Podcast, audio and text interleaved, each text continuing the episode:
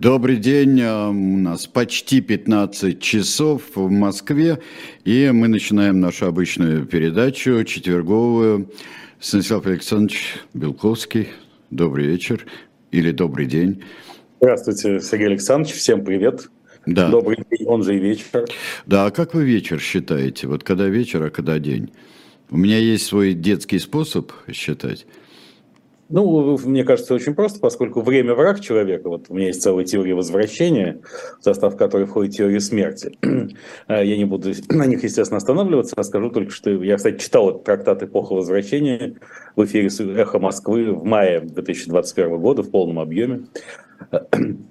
Это был наименее рейтинговый выпуск программы э, «Время Белковского», не буду скрывать, но это потому, что я несколько опередил это время. Но это для того, чтобы к нему возвращаться, кстати говоря. Да. да. И, э, в том числе, значит, я считаю, что время – это известный враг человека, поскольку человек боится не столько смерти, сколько жизни, а время – это основной эликсир жизни, да, сказать, оно течет, э, то важнейшая функция человека – бессознательно убить время, важнейшая его задача. Отсюда, собственно, все зависимости человека, аддикции, включая зависимость от интернета и социальных сетей.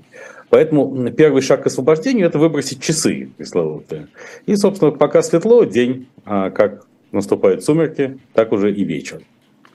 Поэтому всегда пока светло в душе, еще mm. не вечер.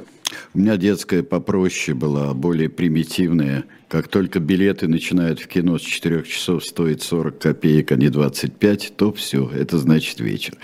Ну вот, договорились. А что у нас... Ну, подорожание, впрочем, бывает и с утра. А, ну это да, ну это да. А вот, ну, а... стоит 6,8, все равно пить не бросим. Помните, ну, передайте? А, абсолютно, да. Нам идите по плечу. А если будет больше, то, то сделаем, как в Польше, это, кстати, очень уместная подводка к, к падению ракеты на Польшу. Да, так вот с падением ракеты все-таки. Здесь э, какая-то ситуация, с одной стороны, вроде бы выясняется, что это за ракета, а с другой стороны, э, кому это выгодно и как из этой ситуации кому выходить? Из этой ситуации выйти невозможно, она безвыходная, потому что на самом деле ничего политически не изменилось. Да, скорее всего, это украинская ракета С-300 сил ПВО, которая должна была сбить российскую гиперзвуковую ракету X или Х, я не знаю, как правильно, 101. Но э, э, сказать, то, что это украинская ракета, ничего не меняет. Ведь никто бы не запускал эту ракету, если бы не массированный ракетный обстрел российскими войсками территории Украины. Поэтому, как сказали уже и Джозеф Байден, и Олаф Шольц, а раньше всех телеграм-канал Белковский, первый в э, русскоязычной медиасфере телеграм-канал, который полностью делается искусственным интеллектом, является генеральным спонсором Белковского, информационным спонсором, прошу прощения, Белковского, то есть меня, поэтому призываю на него всех подписываться. Так вот, э, вся политическая ответственность все равно за это лежит на России. И имидж сторон, а также оценка недружественными странами их мотивов э, и последствий их поведения никак не изменились. Если бы не, не война, если бы не спецоперация Z, то не было бы и такого эксцесса в том числе. Поэтому кто начал драку, тот и несет первейшую ответственность за ее результаты, как окончательные, так и промежуточные. Ну, а также за разбитое окно. Да, вот здесь, конечно. кто начал кидаться, разбитое окно может быть э, чье угодно, и э, кем угодно, и тем, кто защищается, оно может быть разбито. Да, вот. разумеется, поскольку Украина оборонялась, в этом смысле ошибки ей простительны. А вот то, что Россия решила выпустить более 90 ракет с целью уничтожить критическую инфраструктуру Украины и полностью погрузить страну во тьму, и тем самым, с одной стороны, дезорганизовать украинские тылы, чтобы воспрепятствовать наступлению вооруженных сил Украины на разных участках фронта, тема которого актуализировалась после маневров с целью оставления Херсона, э, победоносного оставления Херсона российскими войсками. А с другой стороны, сейчас Кремль, Владимир Путин совершенно явно принуждают Украину, ну, то на самом деле США, как глобального гегемона и модератора всей ситуации, к переговорам о перемирии. Перемирие остро необходимо, особенно зимнее. Вот, и поэтому для того, чтобы Украина не, не слишком зазнавалась и не думала, что зиму можно просто так пережить и переждать без перемирия, вот эта жуткая атака и была осуществлена. И сегодня она продолжилась мы знаем. Но она продолжала все эти дни в тех или иных формах. Сегодня были нанесены удары по промышленным объектам, по газодобывающим предприятиям востока Украины. Потому что на самом деле сегодня газа собственной добычи Украины хватает для удовлетворения всех внутренних потребностей страны. И Россия просто напоминает о том, что так сказать, если Украина вдруг захочет остановить российский газовый транзит или вообще обойтись без российского газа, то это не удастся. Поэтому надо превентивно ударить по газодобыче. А кроме того, как мы с вами, Сергей Александрович, прогнозировали, нанесен удар по предприятию Южмаш в городе Днепр. том самом легендарном Южмаше космическом, которым командовал некогда Леонид Данилович Кучма незадолго до того, как стать премьер-министром, а потом и президентом Украины. И, э, ну, собственно, когда еще начались разговоры о грязной бомбе, которую не верит никто, кроме Кремля и его сопутствующих сил и структур, то было ясно, кто там под боем, кто объекты ударов. Это потенциальные создатели грязной бомбы. Киевские и Харьковские ядерные институты, э, горно-обогатительный комбинат в Желтых водах, тоже в Днепропетровской области, и Южмаш. Вот по Южмашу ударили. И сегодня, надо сказать, что мне открылась со скрипом истина как пелось в одной не, не очень известной э, рок-песне минувших лет. Э, потому что я послушал выступление премьер-министра Украины Дениса Шмыгаля. В принципе, это человек высшей структуры олигарха Рената Ахметова, не слишком политически активный и заметный, ну, хорошо известный в Украине, но не слишком хорошо известный за ее пределами. И, в принципе, всегда считалось, что он просто тень Владимира Александровича Зеленского, мы нужен такой премьер, который не конкурировал бы с ним политически, потому что, тем более, что Украина, в общем, это республика парламентско-президентская. У президента пол полномочий не так много. Их много лично у Зеленского, во-первых, потому что он контролирует парламентское большинство через свою фракцию партии «Слуга народа». Во-вторых, естественно, во время не войны у него. Угу. Он фактически наделен чрезвычайными полномочиями. Но если премьер хочет, он может и затмить президента. Поэтому такой неяркий премьер, как у Владимира Владимировича Путина, э, Владимиру Александровичу Зеленскому был необходим. И сегодня Денис Шмыгаль, не знаю, хотел он того или нет, но сказал э, очень правильные вещи о том, почему эти ракетные обстрелы по-своему полезны он прямо сказал, что сейчас идет уничтожение промышленного потенциала Украины. Это устаревший советский промышленный потенциал. Поэтому, когда не война закончится, Украина построит совершенно новую экономику, никак генетически не связанную с советскими корнями. Эм, как бы двусмысленно это ни звучало, меня это очень порадовало, вся сентенция и смысловая конструкция. Что еще года полтора назад, меня весной 2021 или летом, меня просили написать концепцию, как я вижу вообще модель развития Украины. Я предложил свое обычное видение, которое излагаю публично, поэтому никакого секрета здесь нет, что любая страна, например, Украина, может стать э, восточноевропейским, это могла бы стать и Россия, но только после ухода Владимира Владимировича Путина, который пока не просматривается в нашем историческом горизонте, эм, полигоном глобальных трендов. Вот есть глобальные тренды, например, развитие сетевых структур, э, их примат по отношению к иерархическим. Искусственный интеллект – это глобальный тренд, метавселенная – это глобальный тренд. Э, наконец, даже, так сказать, там, выращивание конопли в промышленных количествах не только для медицинских нужд, но и для производства одежды и, и всего прочего. Немножко это тоже забыли, что конопля не только для того, о чем вы думаете. Да, да, да. Вот ее легализация уже сейчас в мире идет последовательно, постепенно, не, не быстро, но последовательно. А, и вот, собственно, а, и когда Украина останется без советской промышленности, уже ничто, не, с одной стороны, не помешает ей стать полигоном глобальных трендов, с другой стороны, у нее не будет выбора, она вынуждена будет стать. А, полигоном глобальных трендов. Поэтому здесь Денис Шмыгаль э, настроил нас всех на правильный лад. Сигналы из космоса были правильно услышаны. А чем Там... отличается то, что говорит Шмыгаль, от того, что постоянно говорят э, в России про кризис, который дает новые возможности и открывает перед нами то, до сего пятое, десятое? Да, как закроешь, конечно, без кризиса же чесаться не будешь, и не будешь ни о чем задумываться. А, кроме того, что не сказал Шмыгали, чтобы я добавил к его выступлению, а, что э, в связи с э, катастрофой старой промышленности Украины уходит в небытие и старая экономическая элита Украины, те самые олигархи, которые контролировали промышленность. Потому что нет больше Азовстали, ММК, так сказать, э, вот тут, правда, национализирована собственность Игоря Коломойского и его партнера Геннадия Боголюбова еще нескольких олигархов типа Константина Живаго, но, но это прошел процесс национализации, а тут, собственно, еще и не война приведет к разрушительной национализации обломков всего. И это значит, что длительная борьба за отстранение олигархов от власти в Украине, как Зеленский пытался проводить путем принятия неоднозначных с юридической точки зрения правовых актов и законов, и указов, и санкций, которые, вопреки украинской конституции, вводил Совет национальной безопасности и обороны Украины против собственных граждан, каким бы они ни были, против собственных граждан вводить санкции нельзя, конечно все решится само собой. Олигархи утратят интерес к украинской экономике, поскольку рассосется опора их экономического могущества, и на авансцену выйдут совершенно новые молодые бизнес-поколения. Но раз так мы что... зашли, зашли так далеко, потому что э, далеко во времени, я не знаю, сколько все это продлится, а, но ведь э, это трудно сравнивать что бы то ни было с тем ужасом, который переживают сейчас э, украинцы, но это ведь очень большие социальные и потрясения, и преобразования, то, о чем... Разумеется, ну, надо сейчас сразу заглядывать в светлое будущее. Я предлагаю именно так поступить. Потому что трагическое настоящее всем понятно. Как написала одна известная киевская журналистка, мы родились в эпоху, когда никакого интернета не было вообще, а сейчас нас запугивают тем, что у нас не будет интернета или что нам придется заняться любовью при свечах. Ну, так займемся любовью при свечах. Это очень правильный подход. Я считаю, кстати, на этой неделе важные данные поступили о популярности э, крупнейших э, программ российского государственного телевидения. Выяснилось, что резко обвалился рейтинг всех пропагандистских программ, связанных с, именами легендарных пропагандистов. Владимир Рудольфович Соловьев рухнул аж на 17 место в общем зачете.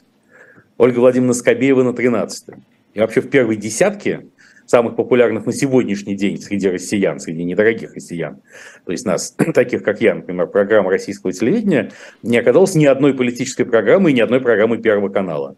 А все только одна развлекаловка, и в лучшем случае Андрей Малахов с шоу «Привет, Андрей». О чем это говорит? О том, что э, люди больше не хотят сходить с ума, во-первых. Им нужен источник оптимизма, безусловно. Что медиа все более ценимо как психотерапевт, а как, не как генератор ужасов. Да? Видите, Соловьев на 17 месте. Он, наверное, до сих пор дум, думает, что он э, дум, что он кому-то, так сказать, что он россиянам страшно интересен. Давайте не будем. Э, я призываю всех, наш, всю нашу аудиторию, нашей с Сергеем Александровичем Бонтманом программы, не говорить, не передавать этого Владимиру Рудольфовичу Соловьеву, потому что... Пожалуйста, будьте добры, дорогие да, друзья. Последствия этого неизвестны. И, знаете, тут, так сказать, на нервной почве чего только не случается. Вон нам рассказывают военкоры, что тут могилизованные уже расстреливают своих командиров. Э, сказать, не говоря уже о мобилизованных, которые кричат на своих командиров на полигоне у, у капища, там, сказать, э, у храма, на, на, в парке Патриот, у храма Вооруженных сил России, языческого капища, выдаваемого за православный храм. И там потом вот того, кто кричал, на мобилизованного уже отправили в тюрьму, ему грозит 15 лет. По двум статьям Уголовного кодекса, поэтому, чтобы с Владимиром Рудольфовичем ничего не случилось, кстати, вспомним фильм «Джокер». Помните, там э, с одним из самых, одного из самых популярных телеведущих, э, собственно, главный герой, Джокер в исполнении Хоакина Феникса застрелил прямо в прямом эфире. Рейтинг был зашкаливающий, надо сказать. Я призываю как военное, так и телевизионное руководство Российской Федерации не пытаться повысить рейтинг программы Владимира Владимировича Соловьева таким образом. А, ну да. и так уже наступило. Знаете, тут вот как раз э, мобилизованные обстреляли друг друга, и погибло 11 человек в, в кафе «Джокер» в Мелитополе, как раз в кафе «Джокер». Да, да это не... поразительные дела, конечно, но я бы все-таки не обольщался насчет того, что э, как-то отвлекаются телезрители от программ Соловьева, Скобеева и так далее. А, мне кажется, что это еще признак такой сильной апатии – Ничего бы я не слышал, я хочу только развидеть это все. Разумеется, но это еще раз доказывает, что это не война, это спецоперация ни в коем случае не является народной войной который заклинает нас патриотической общественности о необходимости который, переосмысления как, спецоперации в этом духе, говорит Сергей Выделенович Кириенко, кремлевский куратор внутренней политики. Да? Отбой страна огромная, как говорится. Да, Пошли, ну, я тут сочинил четверостишие в преддверии нашей программы mm-hmm. непосредственно. Отбой страна огромная. Пошли на начальство на. Э, война здесь и народная, безумная война.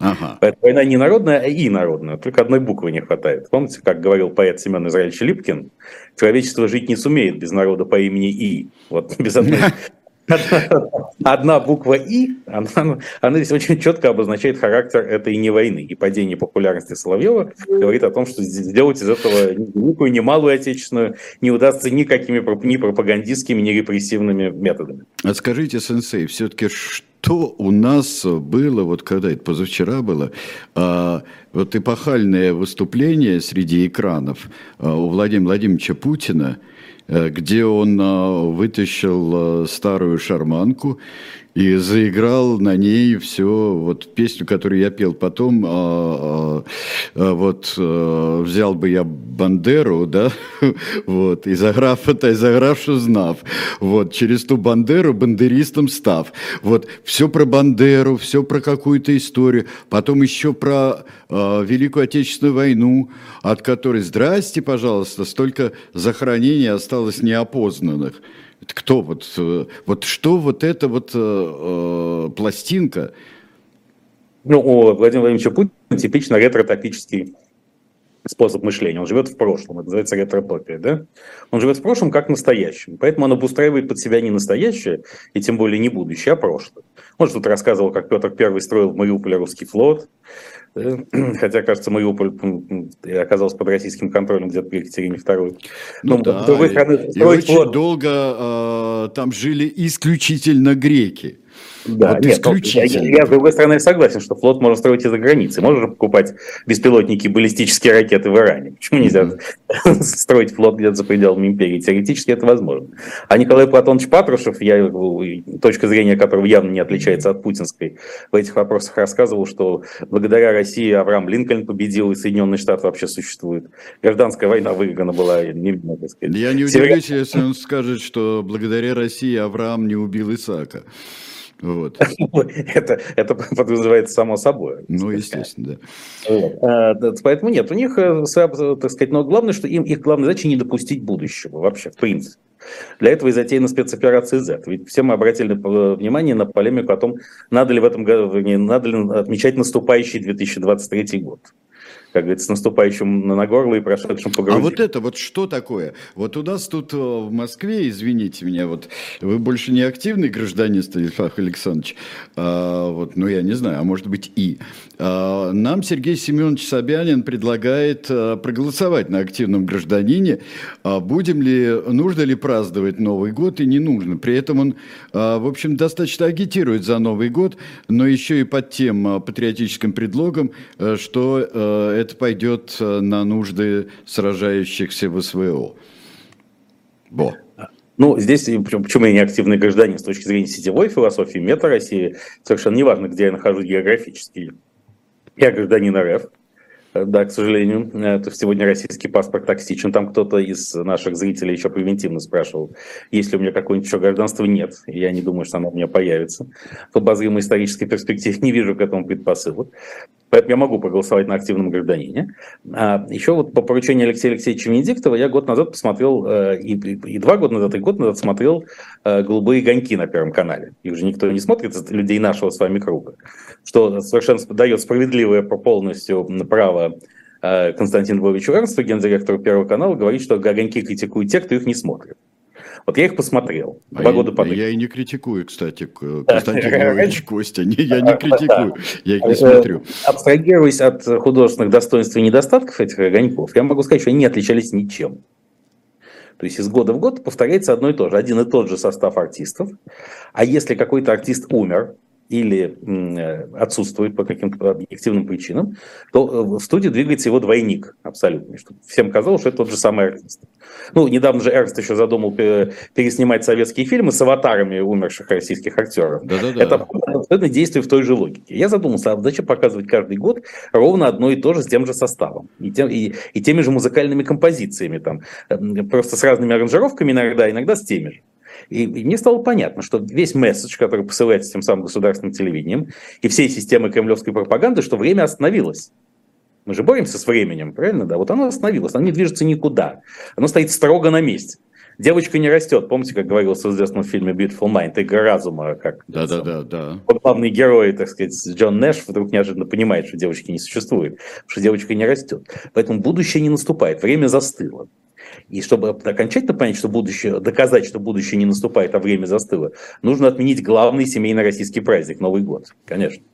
А, потому что как? Ну, то есть 2023 год просто не должен наступить, хотя бы потому, что на сегодняшний день Владимир Владимирович Путин хочет достичь договоренности с США, в скобках Украины, о перемирии до конца года. Почему до конца года? Потому что так положено, все у нас верстается по отчетным периодам. Да? И если до конца года это не удастся, значит год не должен заканчиваться. А чтобы показать, что этот год никогда не заканчивается, и надо отменить празднование Нового года. Что же касается, что новогодние праздники принесут деньги в копилку спецоперации Z, ну, мы знаем, что продолжаются сборы денег на бронежилеты, там прочую экипировку. Совершенно справедливо озверел губернатор Орловской области Андрей Клычков, на мой взгляд, самый яркий из представителей коммунистической партии. Именно поэтому он не будет ее председателем, хотя был бы оптимален для них в этом качестве. Сейчас яркие политики нигде не нужны, а, который сказал, ну, фактически он транслировал, он сказал, ну что же вы, если вас, так сказать, что-то не устраивает в экипировке, так покупайте ее сами. В переводе с Клычковского на, на прочие языки это означает, но если вы не настолько умны и находчивы, чтобы не являться военкоматом, так сказать, и не попадать, и уклониться от спецоперации Z, то делайте все, что вам заблагорассудится дальше.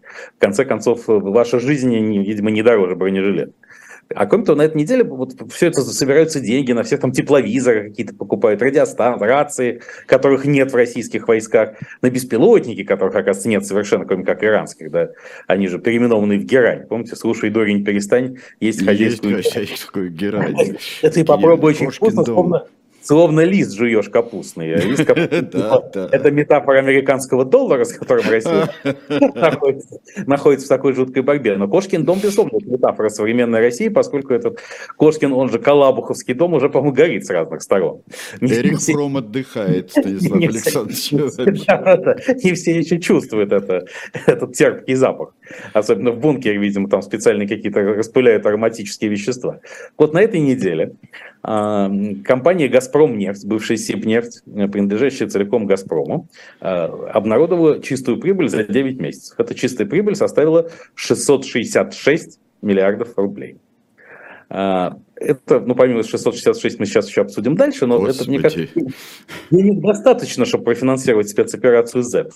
А почему же их не дают этих денег из государственных компаний? Или из Сургутнефтегаза, где по официальной отчетности, по-моему, 60 миллиардов долларов лежит. То есть денег на счетах Сургутнефтегаза достаточно, чтобы купить сам Сургутнефтегаз при желании. А, почему же эти деньги никуда не движутся? Надо собирать с народа. Понятно почему. Потому что почему резиновый поп. Это анальный тип сознания. Ничего нельзя отдавать. Да, Россия же была единственной из более-менее, э, так сказать, не, не, нищих стран, э, которая не платила, не раздавала вертолетные деньги в эпоху ковида-19. Да? Нет, нет, отдать народу ничего нельзя, потому что спички детям не игрушки. Русский человек не умеет обращаться с деньгами. Если дать ему хоть три копейки, ему потребует сразу гривенник и так далее. Не надо, не надо, не надо. Поэтому все эти деньги будут лежать в кубышках, а народ будет собирать деньги на спецоперацию «Да». Это прекрасно, потому что это уменьшает шансы развивать... Отдайте, отдайте целево на спецоперацию, там, э, газ Газпромнефть будет покупать то, э, кто-то еще будет покупать это. Сейчас под этим предлогом будут отнимать крупную собственность. Мы об этом поговорим, я надеюсь, через несколько минут. А пока я вернусь к цифре 666. Она, безусловно, э, вдвойне сакральна в современной России, потому что Дмитрий Анатольевич Медведев, мы помним, отправился недавно на борьбу с Люцифером и Иблисом. Э, вот. А, так сказать, я вдруг понял, что помимо Люцифера и Иблиса же Воланд еще у нас существует как герой народной мифологии.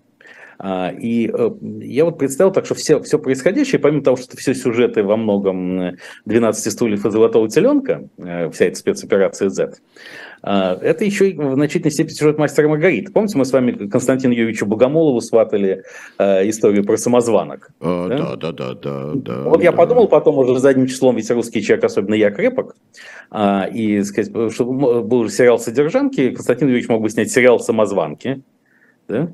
А кроме того, еще сериал «Содержанцы». «Содержанцы» — это кто? Это специалисты по контенту, которые находятся на содержании Украины. Такой двойной ну, смысл. Да, и да, придумывают, заведуют содержанием придумывают, и находятся... философии народной войны, и типа Александра, конечно, прелестно. Александра Ильича Проханова, который предложил создать религию справедливости на Валдайском форуме, как будто у нас нет четырех основных религий. А Александр Гельевич Дугин сказал, что Путин превращается в царя дождей, то есть э, языческого жреца, который пока вызывает дождь, его терпит, когда перестает вызывать дождь, вот пока вторая армия мира обломалась там со штормом Авдеевки, не дойдя немного до Ла-Манша, да, сказать, так царя дождей казнят. Это был очень страшный намек, поэтому Дугин немедленно от него открестился, он тем самым подчеркнул, что наше сознание языческое, конечно, но никакое не христианское. У нас вот, так сказать, царь, царь дождей, так сказать, и, и, и сидит на троне. Поэтому вот эти содержанцы могут заниматься как э, религиозными и прочими содержательными поисками. Так что самозванки и содержанцы можно даже объединить в один сериал. Но тут я подумал, как бы Константин Юрьевич Богомолов мог бы поставить мастера Маргариту. Здесь же сюжет очевиден. Это э, Берлиоз и бездомный, это Путин и Медведев. Они приходят на патриарши, и там встречает профессор Воланд, это Байден, ну явно у него деменция, у него когнитивное расстройство, потому что они видят, что приехал иностранец, а только что спятил на патриарших, да, так сказать, это, вот, и, так сказать, я тебя самого придам в милиции, как кричит, да, да, да, и э, самый главный вопрос, а где же вы будете жить, товарищ иностранец, на что э, этот Байден Волан должен ответить, да в вашем дворце в Геленджике. Да, там и буду жить. Там, там и остальные персонажи очень хорошо вписываются. Коровьев, нет, Зеленский, Владимир Александрович. Кот Бегемот Борис Джонсон. Очень, согласитесь, что он похож на кота. Сказать, помимо того, что там кот заправляет резиденцией на Даунинг-стрит и уже пережил нескольких премьеров. И Клис Страс, кстати, вышел, вышел ее встречать с большой неохотой, что было предвестником ее быстрого падения.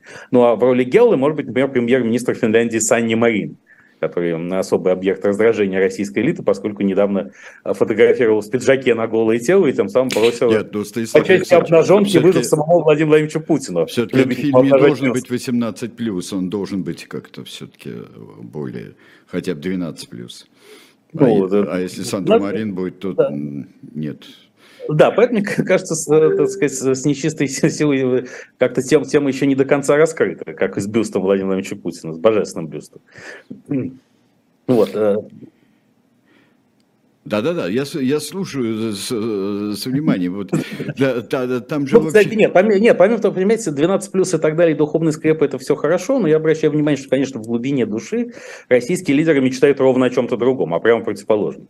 Им бы, им бы разудиться, разгуляться, как сказал классик, потому что, вот, например, Сергей Викторович Лавров на, в саммите на Бали да, был застигнут, когда его Мария Владимировна Захарова снимала э, в качестве доказательства, что он не госпитализирован он сидел, на, ну, помимо того, что перед ним лежали iPhone, а на руке, кажется, перед ним лежал iPhone 14, то есть продукция корпорации недружественной страны, на руке, кажется, даже были Apple Watch, там потом возникла полемика о том, может быть, это Huawei, э, но Huawei тоже ушел из России. С 1 марта 2023 э, года сдает в аренду полностью свой московский офис чужим людям. Поэтому тут не отмажется Сергей Викторович. Но у него была футболка Жан-Мишель Баскья.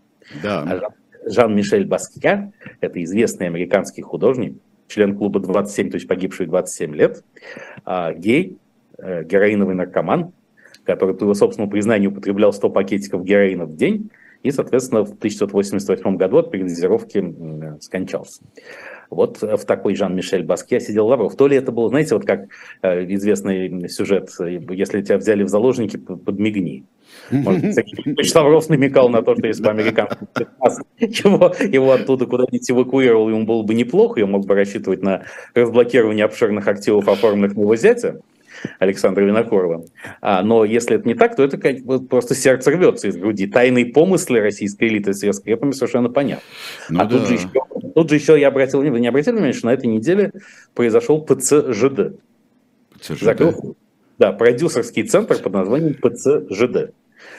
Это его официальное название. ПЦЖД. Это продюсерский центр Жерара Депардье. А, да, ПЦЖД, да, да, да, да. да, Тут, естественно, сразу э, всякое здоровое русскоязычное сознание понимает, что это идеальное название для аналитического центра ООО РЖД. Ну, да. и перспектива. я сразу подумал, где эта дорога, если КВЖД там, то ПЦЖД где-то... Какие перспективы наших ЖД? Да ПЦ. Да, Пивденно-Центрально, а может это украинская Да, в условиях отсутствия иностранных поездов, комплектующих, да. Э, всяких э, моторчиков, двигателей и так далее, эта система э, жизнеобеспечения российских железных дорог не существует. Да? Тут, кстати, железные дороги сильно затарены. Поскольку в Китае ведется какое-то необразимое количество угля, образовалась сплошная пробка. Невозможно вывести наш главный теперь экспортный товар уголь. На Запад же он не везется, только, только в дружественный Китай. Поэтому ПЦ-ЖД уже подбирается. Я тут вспомнил, что как раз в тот год, когда Жерар Депардье получил российское гражданство и стал большим соратником, можно сказать, лицом путинизма, и получил квартиру в Саранске и в Грозном, если мне память не изменяет, там же Рамзан Ахматович Кадыров его непосредственно принимал, вышла книга мемуаров Жерара Депардье, в котором, в частности, говорилось э, абсолютно откровенно и честно. Он говорил обо многом в своей жизни, но два момента привлекли мое внимание, не то, что привлекло мне немного моментов, но это надо отметить сейчас в контексте духовных скреп особенно. Что Жак Депардье абсолютно выпукло живописал то, как он делал карьеру в качестве гей-любовника, гей-проститутки фактически. Или гей-содержанки. Да, то есть в, в юности он был любовником всяких влиятельных людей, которые и привели его в большой кинематограф. То есть он э, обозначил себя не только как бисексуал, но который эксплуатировал эту бисексуальность в рыночных целях. А под, э, под конец он признался, что по сей день, он человек очень крепкого здоровья, он выпивает 11 бутылок белого вина в день, но заснуть в сутки, заснуть все равно не может, поэтому перед сном он еще нахлобучивает бутылочку виски. Я подумал, вот какой масштабный символ духовных скреп. Да, сказать. Поэтому нет, то, что именно э, Жерара Депардье, в частности, Владимир Ильич Путин прижал к своей той самой любящей груди, божественному бюсту, в котором он может конкурировать разве что с Санни Марин, а тут э, я понял, что, так сказать, конечно, это вся, все тяготение к духовным скрепам, это и есть гиперкомпенсация, этот бункер весь. В бункере надо спрятаться, чтобы и укрыться от соблазнов окружающей жизни. Соблазны слишком велики. Это, сам, это богатейшие люди, богатейшие люди в мире нами правят. У них все, они могут все. Да? Они могут скупить весь лазурный берег манием руки, у них нет такой политической возможности. И с точки зрения безопасности они могут это себе позволить. Знаете, какой, какой огромный разрыв между э, желаниями, то есть возможностью, потенциалом удовлетворения желаний и невозможностью это сделать. Ну, вот. да. А, и на этой почве и духовные скрепы, и сама операция Z становится совершенно объяснимым, что любой мозг закипит, когда у тебя весь мир в кармане, но вынуть этот мир из кармана и поставить себе на службу ты не можешь. Не можешь. Мне при этом мне страшно жалко. Я очень люблю Депардье как актера, человек, переживший большую трагедию вообще в жизни у себя, э, что вот они его выставили на посмешище. Ну, надо сказать, что когда упиваешь один с бутылок в день, э, в определенный момент тебе становится все равно. Я, я тоже, я очень люблю Депардью актера, хотя не самый удачный его, но тем не менее знаковая роль последних лет, он сыграл Доминика Строскана. Э, в соответствующем фильме про секс-скандал. Был неудачный сценарий, как фильм такой блеклый, но Депардье, как всегда, прекрасен. А мы можем вспомнить, что тот самый Доминик Строскан, который из-за своего сексуального терроризма лишился поста президента Франции, вернее, возможности на него баллотироваться, он тоже был, он был большим другом Кремля, и Кремль, так сказать, его пригрел и назначил советником Роснефти. И, так сказать, э, Доминик Страскан был большим лоббистом Владимира Владимировича Путина на Западе. То есть общение с такими людьми, или Сильвио Берлускони с его вечеринками бунга-бунга, который чуть было не потерял премьерский пост из-за того, что он хлопотал за египетскую эскортницу э, Кариму Марук, по прозвищу Руба Руба Квори, что значит э, Руба рассекающие сердца. Вот это все общество, весь этот контекст совершенно никогда не смущал Владимира Владимировича Путина. Но он просто не, мог, не может сам к нему прикоснуться, он не может раскрыть тайн своей личной жизни. Он долгое время не мог легализовать своих нынешних детей, неизвестно, есть ли у него какие-то еще. И вот, конечно, вот эта необходимость жить в бункере, при том, что на самом деле в глубине души обычный буржуа, алчущий прелести этой буржуазной жизни, вот это психологический тупик, в который зашел российский президент, и все деструктивные негативные последствия этого тупика вполне объяснимы. А, да, я обиделся на всех. Зашел в тупик и на всех обиделся. Ну, конечно, и он особенно обижается на свою экономическую элиту, которая все это может себе позволить. И тут как раз на этой неделе активизировался в этом направлении Евгений Викторович Пригожин. Вы знаете, что я иногда читаю тексты в бумажке, Сергей Александрович. Да-да. А, потому что, опять же, что-то там не резиновое в отличие от, э, от Москвы и ягодиц. Э, значит, я сейчас фрагмент программного выступления Евгения Викторовича прочитаю дословно, потому что иначе это не канает. Мы не поймем всего обаяния и очарования этой истории. Слушаем. Так, один известный человек научил меня делить мир на три части. Друзья, враги и предатели. Кто это известный человек, понятно. Владимир Путин. Да. Предательство стоит отдельно. Можно долго спорить, что такое предательство, но есть высшая степень предательства. Безусловное предательство, предательство своего народа. Здесь я процитирую Антона Павловича Чехова, это я, Белковский, цитирую, а не Пригожин. Если тебе изменила жена, радуйся, что она изменила тебе, а не отечество. Сегодня, продолжает Пригожин, часть нашего народа находится на войне, на поле боя. Это наши отцы, братья и сыновья. Ну, отцы Пригожина и Путин находятся на войне. Ну, тут небольшая путаница, ну ладно. В конце, в каком-то астрально-мистическом смысле, безусловно. Но это от того же, что они живут в каком-то непонятном времени совершенно. Да, да. но времени же нет, оно остановилось. Времени есть... нет, без времени, да. Да, есть не только предатели, есть не только предатели, которые бросают автоматы и уходят к врагу. Часть предателей отсиживается в кабинетах, не думая о собственном народе.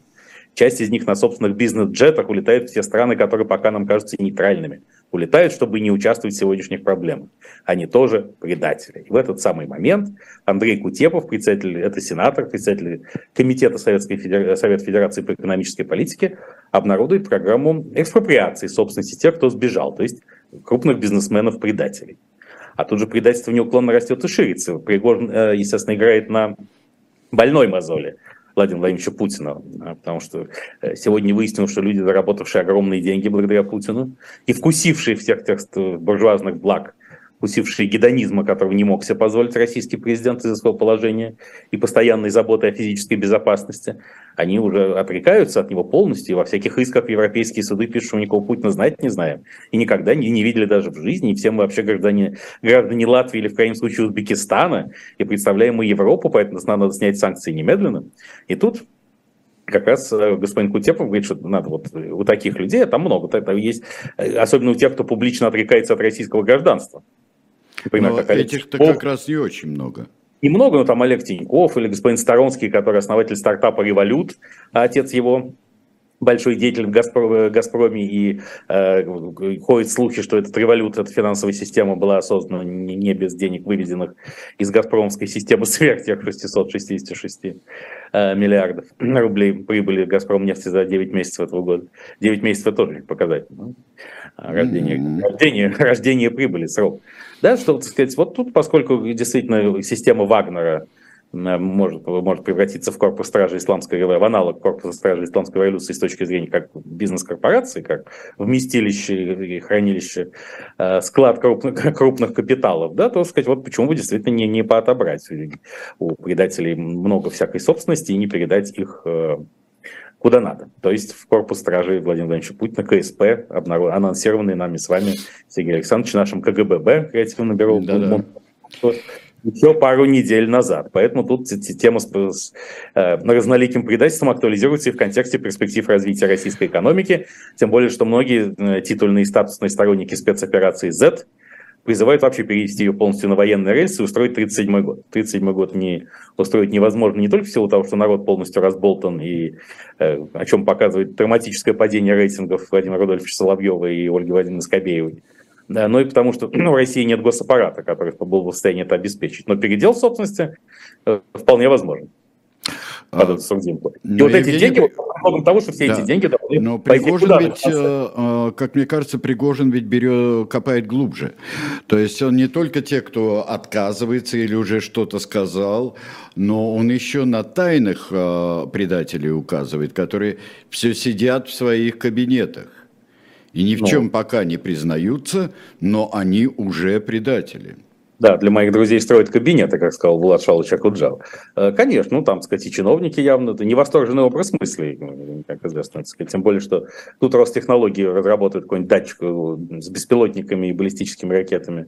У них не заладилось, кроме того, и суперджетами у них, как выяснилось, не заладилось, потому что суперджеты мало того, что отказываются летать, ведь в свое время не, не, не все обратили внимание, что Виталий Савельев, ныне он сейчас он министр транспорта, а долгие годы он был гендиректором Аэрофлота, и, на мой взгляд, поднял Аэрофлот на должную высоту. Да, это, про... это у него очень хорошая компания. За неудачный каламбур, но сняли его под лоббистским давлением госкорпорации Ростехнологии, э, потому что он отказывался закупать суперджеты эти. А суперджеты он отказывался закупать, потому что они не летают как птицы.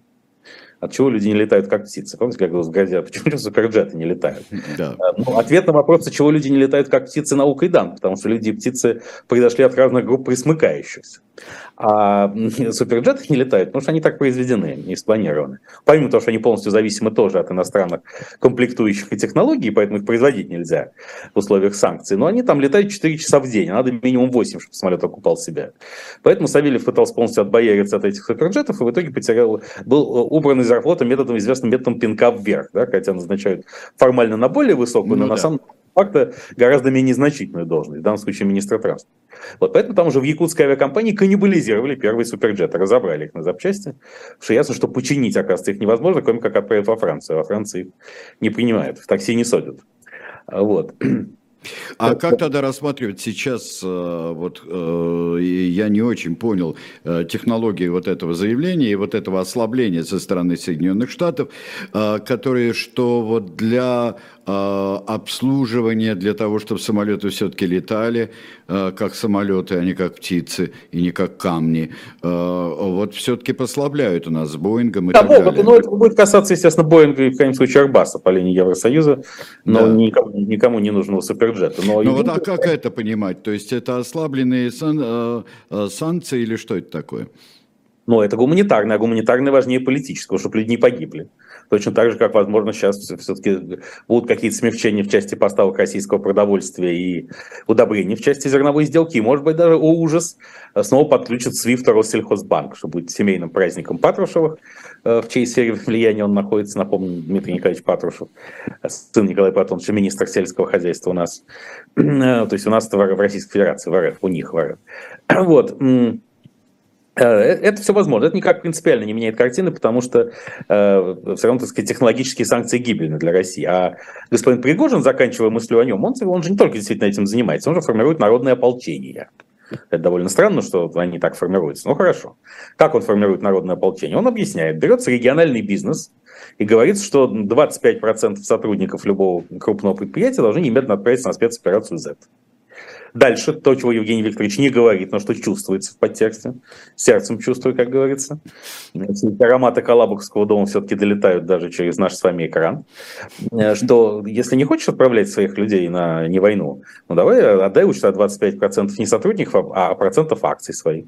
А то и контрольный пакет. И так постепенно региональные бизнесы переходят в состав корпуса стражей Путина. И, в общем, так сказать, создается мощнейшая разветвленная сеть. Все под предлогом, естественно, финансирования спецоперации Z, поскольку только покушаться на то, что уже учтено, как волосы на голове человека, в путинских закромах нельзя, и можно обобрать только тех, которых кого обобрали еще не до конца. То есть можно брать только то, что не, не оприходовано в путинском кассовом аппарате. Вот так вот это новый бизнес империи будет возрастать на костях всех тех, кто погибает на украинских фронтах. Прошу прощения за этот избыточный пафос. У нас было э, еще перед началом передачи очень много э, вопросов о том, как вы понимаете историю с э, Нужином, историю и этот клип с Кувалдой. Пожалуй, сам я больше здесь не нужен, как сказал Сергей Александрович Есенин. А, да, Кувалда, кстати, тут я понимаю примерно так же, как и все, что действительно его выдали по обмену. Э, Причем непонятно, э, украинская сторона оправдывается двумя способами. Первый, что Евгений Пригожин заблокировал весь обмен, если ему не нужно. А, ну, что, безусловно, э, возвышает фигуру Евгения Викторовича до таких абсолютно, до колосса Родовского и, и маяка гибралтарского масштаба. Поэтому эта версия ему очень выгодна, какой он влиятельный. А другая версия, что якобы он был засланный казачок, его разоблачили, и поэтому не жалко было и отдать. Я не знаю, так это или нет, сверх того, а уже в рамках Совета по правам человека э, его члена Евы Меркачевой появилась версия, что вообще нужно не казнили, а инсценировали казнь. А с другой стороны, Ольга Романова, наша известная журналистка и правозащитница, говорит, что казнили уже 40 человек. Мне кажется, это известный перебор, потому что, ну, то, так сказать, э, опять же, Пригожин в своем роде заинтересован в нагнетании представления о собственной инфернальности, чтобы все боялись. Ну, это, это понятно. Ну, почему на 30 тысяч, если их действительно 30 тысяч заключенных, которых уже навербовали, 40 нет, ну, человек ну, это так? Нет, 40 человек казнили за что? За алкоголь? Там, что? Ну, все может быть, конечно. Я ну, думаю, мало что ли, есть... или за попытку забежать, да. за попытку перебежать, да, или, ну, или в назидание. Думаю, где-то посередине, но э, тут ведь, поскольку последние месяцы велась полемика о смертной казни, а возвращение которые якобы останавливали только Владимир Владимирович Путин и его верные, абсолютно уже верные юридические клеветы типа Андрея Александровича Клишеса. Э, да, а все остальные за, и поэтому Путин тем самым демонстрирует, что он все-таки последний-последний европеец, уже, так сказать, в Российской Федерации. Это для его мироощущений и самопрезентации очень важно что как бы его не ругали, европейцы все-таки он, а народ и весь элиты гораздо хуже, чем он. А, то есть, вот что, если государство не возвращает смертную казнь, значит, она будет э, отдана на аутсорсинг. Вот вы хотели э, разбюрокрачивания Российской Федерации, передачи государственных ну функций ну, частному да. капиталу. Вот оно. Смертной казнью теперь будет заниматься не государство Российской Федерации, а частные структуры. Смертная казнь приватизируется. Вы хотели разгосударствление, вы его получили. Как в своем 2012 году Владимир Владимирович Путин бросил в лицо Болотной площади свой железный стих, облитый горечью и злостью. Вы хотели вертикальной мобильности, вы ее получите. И назначил начальника цеха Уралвагонзавода Игоря Халманских полпредом президента в Уральском федеральном округе. Вот так и здесь. Что вы, что вы просили, то и получили. Мы отдали в частные руки самое дорогое. Жизнь русского человека, которая нам, впрочем, совершенно недорога. А если она вам дорога, то вы над ней проливаете слезы. Сегодня, кстати, как раз э, Владимир Владимирович Путин ротировал Совет по правам человека. О, да. Себе убрав оттуда всех людей, которые, как мы знаем, критически были настроены по отношению к спецоперации Z. Это и Николай Карлович Сванидзе, и журналистка Екатерина Винокурова, и господин Каляпин, и все еще. Их место заняли военкор Коц, председатель Союза писателей России Николай Иванов. При всем уважении я не только не читал ни одной книги Николая Иванова, даже не, до сегодняшнего дня не знал его существовании. Стыдно, Станислав Александрович. Да, да, да, хранит его великая русская литература. И, конечно, президент Фонда справедливой помощи имени Лизы Глинки а, тоже там оказался. Надо сказать, что при всем уважении к покойной Елизавете Глинке, она была большой сторонницей спецоперации Z еще до ее начала, в 2014 году. И призывала наградить ее организаторов прямо перед лицом Владимира Владимировича, поэтому попадание ее, попадало ее, не побоюсь этого слова, преемница в Совет по правам человека а, глубоко символично. Так что, в общем, такие, боюсь, совет... А, боюсь, что вот это и пятое, и десятое уже и после смерти Елизаветы Глинки, все-таки мне жаль, что она может остаться в памяти у кого-то не своими замечательными и бесспорно замечательными делами, а вот этим всем. Да, ну, в общем, тем самым президент еще раз дал понять, что никаких двух мнений быть не может. Никакой внутренней оппозиции он не потянет. У него есть предлог. Это, это не война. Наконец Армагеддон настал. Генерал Армагеддон – это не Суровикин. Это то, что находится в голове Владимира Владимировича Путина. Как в известном есть рассказ Рэя Брэдбери, э, который отражает ситуацию в голове Путина полностью. называется «Уснувший в Армагеддоне». Как некий человек засыпает, у него в голове происходит финальная битва между добром и злом. Вот это то, что сейчас происходит в голове. И тут, кстати, неожиданно, э, создатель новой религии справедливости, так сказать, и пророк ее Александр Ильич Проханов, э, совершенно неувидающий и неувидаемый, Э, неожиданно разразился очень странной тирадой. вот, да, да, да, да, да, вот напомните, это, это та, которая читал в искусственном разуме, да?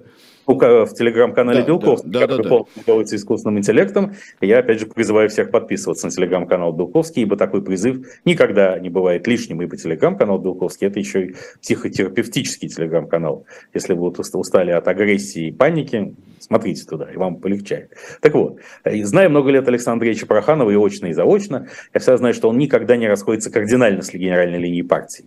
Он может фрондировать, брюзжать, критиковать какие-то отдельные перегибы на местах и во временах, которых нет, но, тем не менее, он всегда знает, что он всегда говорит, что его главное качество – это звериная осторожность. Он знает, что можно, а чего, что, чего нельзя в принципе. И тут неожиданно он воспел Хасавертовский мир 1996 года, который в чем главное, что Россия получила передышку, потом начала новую чеченскую войну и уже ее выиграла. Но выиграла она ее нет, это вопрос дискутабельный, на мой взгляд, она ее проиграла. Просто это формально не признается, ибо так, так, такая конвенция выгодна обеим сторонам. Российская Федерация делает вид, что выиграла, а Чечня получает дань якобы победившей стороны, так сказать, да. изобраз... будучи де-факто независимым государством. А Но там еще нюанс здесь, не просто получила передышку и выиграл, там некое изменение было перед выигрышем войны ну, 90 э, что некое а, изменение. А что, напомните мне, пожалуйста, Сергей Александрович, какое изменение? А, мне Владимир Владимирович Путин появился, да. Вот, да, 90 привел лет, власть, вот, да, да, да. Кособин привел к власти Владимира Владимировича Путина и избав... фактически избавил страну от Бориса Николаевича Ельцина. Это что? Это, я думаю, акт подготовка к тому самому перемирию. Да? Что как вот, мы готовимся к новому хасаверту.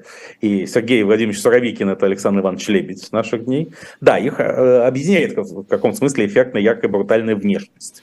Правда, на мой взгляд, Сергей Владимирович Суровикин не наделен харизмой Александра Ивановича Лебедя, равно как и его политическими амбициями. И про чувство юмора генерала Суровикина, даже черное, как у Лебедя, пока ничего не известно. Черный лебедь. Да? Черный лебедь должен прилететь, безусловно. Черный лебедь, что ж ты вьешься? А, да, и, становится понятным, да, что перемирие очень нужно. Это становится понятно и по ракетным обстрелам всей территории Украины чтобы Украина была доведена до изнеможения и соглашалась на перемирие, на, на фоне того, что военные эксперты говорят, что генерал Мороз с генералом Зимой перешли на украинскую сторону, и как раз в нынешней зимой, когда дороги подмерзнут, легче будет наступать украинским войскам, а российским войскам гораздо сложнее обороняться. Поэтому перемирие нужно-нужно, как воздух. И тут выясняется, что Хасавюрт хорошо, что надо подготовить общественное мнение к тому, что мир будет заключен, и 16% оттяпанной украинской территории – это достаточный приз и за все страдания России, РФ народа с 24 февраля но главное за полную изоляцию Российской Федерации. Тот самое полное одиночество, к которому Путин стремился для себя. Вернее, он стремился его избежать, но был на него обречен и поэтому транслировал его на Россию, четко постановив, что полная безопасность бывает только в состоянии тотального одиночества. И об этом нам э, сказал и главный путинский ученый, главный кремлевский ученый. Брамин Йок, любимец Робината Тагора, Мак, Туп mm-hmm. и профессор Гаспар Арнери в одном лице, Михаил Валентинович Ковальчук, он выступал здесь на конференции Финополис, кажется, называется, что типа того, в Москве. Вот той самой, где Герман Рускович Греф говорил о, о том, что спецоперация Z открывает возможности для второго старта. Это мы обсуждали неделю назад. Вот на следующий день после нашего эфира выступал господин Ковальчук, который, как мы знаем, похерил Академию наук, лишив ее полномочий именно потому, что она не избрала его никогда своим действительным членом. Правда, и потом не избрал тот. Но, видимо, Но вот самому... истинное стихотворение было Пушкина в Академии наук заседает Ковальчук. Да, да. да. Да, ну там, правда, кстати, это такое нескрепное стихотворение, но это с намеком на да, да, агитацию да. своего героя, вот основного, не Ковальчука, конечно, а того. Да. А, Князев, который заседает в Академии наук. Так вот, Михаил Александрович Ковальчук сказал, что ядерное оружие уже не важно. Э, нас будут уничтожать не ядерным путем, а с помощью эпидемии. Э, вирусы гораздо более э, заразного и смертоносного, чем COVID-19. COVID-19 была репетиция. А сейчас вот почему, собственно, Россию обложили американскими биолабораториями? Именно поэтому. А что можно сделать, чтобы избежать воздействия биолаборатории? Ну, во-первых, зайти на войсками на все постсоветское пространство и все дело уничтожить. Что попытались сделать, но не получилось. Надо сказать, что на каком-то этапе говорили даже в ООН, что это все борьба с еще до того, как не бензин. А, это все не бензин укладывается сюда же. Это он сказал про боевых комаров. Сейчас да, да. Вот, вот, боевые комары залетят. Боевой комар не бензин, да. Из, да, из э, сопредельных стран и покусают российский народ, и он умрет. А там же эти все вирусы, они же генетически э, ориентированы, то есть именно Э, погибнут русские люди. Все. Только, как, да. да. Больше никто. По гаплогруппе там э, погибнет кто нужно, включая, так сказать, и южно-русскую ветвь, и финно-угорскую во главе с Верпсом Владимиром Владимировичем Путиным. Поэтому Верпс не путать с Лепсом, а также да, вот. ну, Лепс нечто другое. Значит, а, так вот, э, для, а что же можно сделать, чтобы спастись этого? Только изолироваться. Только тотальная изоляция спасет Россию полная стерильность, как в КНДР, возможно, только в условиях изоляции. А тогда у нас э, по, по границе, что ли, до самого небесной тверди должна быть марлевая или какая-то такая вот э, ширма? Ну, если это не удастся сделать в рамках российских технологий, то, значит, произведут в Иране. В крайнем случае, пока э, американцы не дожали режим Айтоллы, он не пал, а там не все, так сказать, с этим, не все, мне кажется, благополучно. Кстати, сегодня на этой неделе говорят, что Ксения Анатольевна Собчак съездила к Сергею Викторовичу Чемизову договариваться о перемирии, везде перемирие, всюду жизнь, как говорится, да? по известной картине русского классика. Но эта поездка, она породила волну рассуждений не о том, о чем они там договорились, а о том, что ездила она в старый офис Ростехнологий где-то на улице Усачева, это недалеко от культового московского ресторана Семифредо. Это я не рекламу делал, а просто говорю, почему. У нас не, не рестораны подвергся с офисом, а наоборот, чтобы легче было об этом Семифредо. Вот. И, а, а оказывается, выясняется, что уже это много, за много лет вложили миллиарды долларов э, в Ростех-Сити, целый технопарк с офисами, где должен находиться все российские технологии на Волоколамском шоссе, и там уже Арас Агаларов существует, чтобы управлять этим Ростехсити. А топ-менеджер там Сергей Гапликов, который был гендиректором Олимпстроя, а потом главой Республики Коми, куда все исчезло, и почему Собчак снова приезжает в старый офис. То есть куда, куда ни плюнь, везде у нас в России все сводится к коррупционному скандалу так или иначе. Да, это выразительная совершенно история. У меня несколько дополнительных вопросов есть, потому что мы говорим. А, во-первых, здесь абсолютно Э, э, абсолютно верное замечание в чате насчет боевых комаров э, и зимы.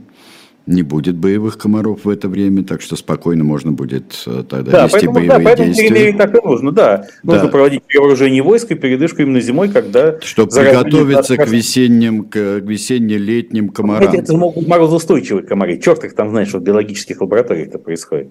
Угу. Что может быть? Может быть, это канадские комары, которые своем, вместе своем, с зимней да. одеждой. При... Ну да.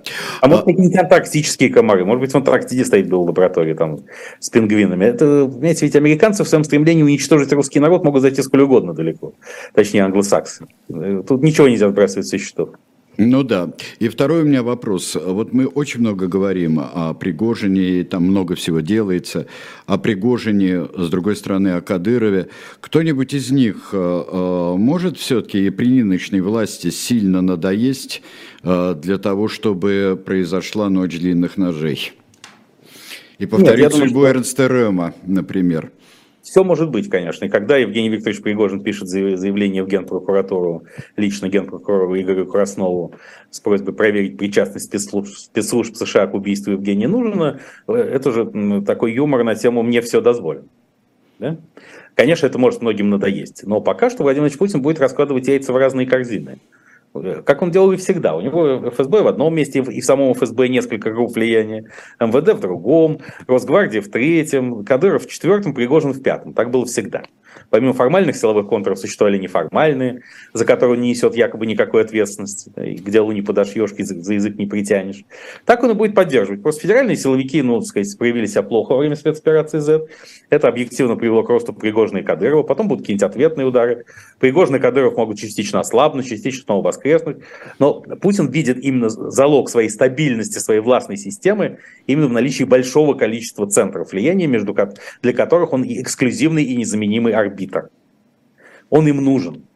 Если он сконцентрирует слишком много власти и полномочий в одних руках, он становится не нужен. Извините, опять же, неудачный каламбур в сравнении с тем самым профессиональным зэком, 23 года отсидевшим для того, чтобы погибнуть даже не на украинских фронтах, а от кувалды. Да. А вот Галина Столярова в чате соскучилась по Сечину. Галина, я это делаю вывод из того, что вы спрашиваете, где Сечин. А, Сечин, кстати, был, был бы прекрасным полпредом президента в Новороссийском федеральном округе столицы в Запорожье. Сечин Запорожский. Вообще пора, мне кажется, раздавать дворянские титулы. Что там а, Аксенов Таврический. В общем, ну, нужно, так сказать... Но ну, Сечин ну, Запорожский, это, это высоко, это замечательно. Да, да нет, я думаю, что Игорь Иванович с Роснефтью у него все в порядке. Сказать. Он просто сейчас не находится на авансцене, поскольку привлечено внимание к фигурам, занимающимся силовыми вопросами в прямом смысле. А он, кстати, Игорь Иванович обладает большим влиянием на ФСБ и силовые структуры вообще. Он просто мудро его никогда не афиширует. И в отличие от Евгения Викторовича Пригожина, его не прельщают лавры шоумена и, и, и жирного тролля, поэтому он а, проводит это время в тени. Кстати, по поводу шоуменов и жирных троллей, тут ведь а, на фоне полемики о том, праздновать Новый год или нет, все поставлено задача Министерства просвещения и сопутствующие структуры поставили задачу. Во-первых, в школу возвращается школьная форма. Теперь она будет определять содержание. Да. Да, значит, школьную форму, кстати, тоже можно делать какой-то военизированный, и при переходе из, там, э, с класса в класс тоже, так сказать, какие-нибудь звездочки на погоны учащимся тоже, так сказать. Ну и, естественно, старости класса, и там же есть э, вообще командир звездочки, но этого уже нет, да, вот можно вполне. Санитар, там ведь санитары были у нас младший класс. Да, санитар леса, так сказать, того самого, в котором ну, да. ходят люби, любимые животные Владимира Путина и Дмитрия Анатольевича Медведева. Но, кроме того, э, строго указано не использовать э, голливудские образы э, при праздновании Нового года, всякие там Бэтмен, Супермен, Человек-паук, а исключительно представители русской, нашей национальной мифологии, прежде всего русского солдата-освободителя. Это говорится на полном серьезе в ведомственных инструкциях. А где там в русской мифологии русский солдат-освободитель, я не знаю. Солдат там где-то фигурирует, но он не освободитель. У меня более страшное предположение, Станислав Александрович. Да, а что те, кто издавал эту методичку, они невольно считают русского солдата-освободителя мифом. Ну, да, так сказать, тут... Я бы обратил на это внимание, честно говоря. Бессознательно не пропьешь, конечно. Но я в свое время, когда, э, поскольку, так сказать, кто там герой русской мифологии, Иван Дурак, Баба Яга, достаточно лет политкорректно. Ну, Добрыня Никитич, э, есть еще Муромец, да. Ну, Муромец, Алёш, и Попович, да. да. 30 лет и на, на печи 3 года, так сказать, возраст Христа или возраст Апа Ибрагимовича Бендера а, смотря, смотря с какой стороны посмотреть. Но еще давно, когда решался вопрос, какие названия присвоить стадионам в Сочи для проведения Олимпиады, я предлагал простейшую концепцию, она была и самой выигрышной, к сожалению, ее не приняли. Назвать, имена, э, назвать стадионы именами героев э, главных советских анекдотов. Ну, там, сказать, э, какая-нибудь бобслейная трасса Петька, да? uh-huh. и, так сказать, или какая-нибудь там лыжня Штирлиц или пастор Шлак. Да? Ну, конечно, главный самый объект стадион для открытия и закрытия должен был называться Рабинович. Вот почему бы действительно не объявить этих героев, Рабиновича и Петьку Василия Ивановича теми самыми мифологическими героями и не отпраздновать с ними, наконец, Новый год. Это будет куда веселее. А в конце все-таки, э, Сергей Александрович, я хочу, чтобы мы возобновили рубрику «Разговор о важном», о да. А важное, это, как самое важное в нашей жизни мировой истории, это футбол. Я хочу заметить, что на этой неделе э, есть такой футболист Арсен Захарян. Ему 19 лет. Это лучший молодой футболист России, главный надежда нашего футбола. Он играет за московское «Динамо». Еще минувшим летом его захотел купить футбольный клуб «Челси». Но выяснилось, что из-за санкций Челси не может купить Захаряна, потому что он не может перечислить за него деньги ни клубу, ни агентам. И вот решение найдено. Арсен Захарян становится армянским футболистом. Он получает армянский паспорт, и тут уже все деньги разблокируются, и переходит он из «Динамо» в «Челси», уже не как россиянин, а как верноподданный армянин. Здесь, э, к сожалению, в рамках этой рубрики нельзя не вспомнить Салтыкова Щедрина. Помните то, что сейчас беда не в том, что за рубль дают половину, а когда за него будут давать в морду. А вот это стихи, а это были стихи в прозе о российском паспорте. Каким наслаждением жандармской кастой я был бы исхлестан и распят. Вот что такое сегодня токсичный российский паспорт. Езус Мария, не токсичный вопрос а, о важном. А, за кого будете болеть на чемпионате мира? Здесь все спрашивают и меня, и вас. Ну, я традиционно болею за Германию. Тем более Соединенным Штатам наконец удалось поссорить Германию с Владимиром Владимировичем Путиным и германским что укрепляет репутацию Путина как германского шпиона. Ну, впрочем, я не рассчитываю на большой успех этой сборной. А как вы думаете, кто будет чемпионом, Сергей Александрович? Я никогда не делаю прогнозов, э, но скорее всего будет, может быть, Аргентина уж очень хороша. Вы думаете, что все-таки Кубок вернется в Латинскую Америку, несмотря на тренд минувших чемпионатов на Европу? Все-таки. Ну, посмотрим. Но я-то буду болеть за Англию, потому что, ну, что же, что же делать, если я с 63-го да, тут, года кстати, вы, конечно, видели это интервью Криштиану Роналду, после которого он скандально покидает Манчестер Юнайтед. Я представляю себе такое бы интервью. Гнать в шею. В да, шею Михаил Владимирович Мишустин, представляете, дает такое интервью, говорит, Россия меня предала. Да. Все оказалось не так, как было. Да, 13 лет, все там то же самое. Хорошо. А, Всем большое спасибо. Станислав Александрович, всего доброго. Мы встречаемся в следующий четверг.